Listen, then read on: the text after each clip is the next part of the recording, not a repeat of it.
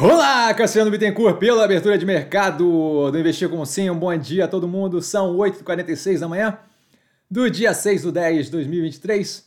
É, o vídeo da organização do canal aqui embaixo na descrição, sempre importante. Tem uma galera que passa por esse vídeo aqui, não assiste o vídeo da organização e não sabe muito bem onde as coisas estão. E aí me pergunta, análise de não sei o que, empresa não sei o que lá, então vale a pena dar uma olhada. Eu começo com um disclaimer.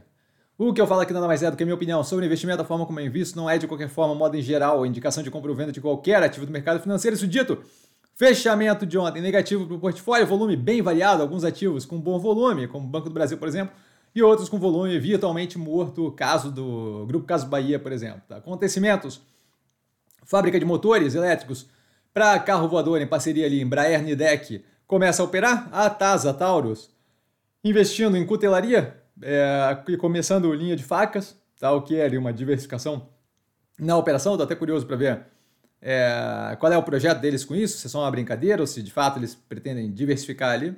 A Mitre, com a compra de quatro imóveis em Trancoso, na Bahia, foco em reiniciar a marca das Lu. Tá? Os imóveis eram do CEO da empresa e membro da família controladora, o que deu um bafafá violento.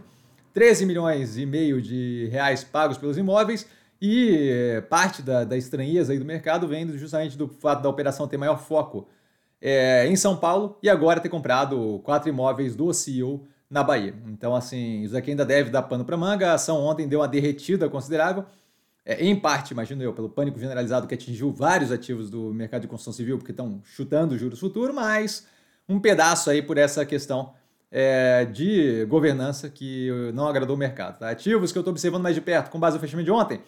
Grupo Casas Bahia, MRV, Guararapes, Ômega Energia, Multi, a antiga Multilaser, BR Partners e Azul. E dúvida? Dúvida eu dou sempre no Instagram, arroba com sim, só ir lá falar comigo.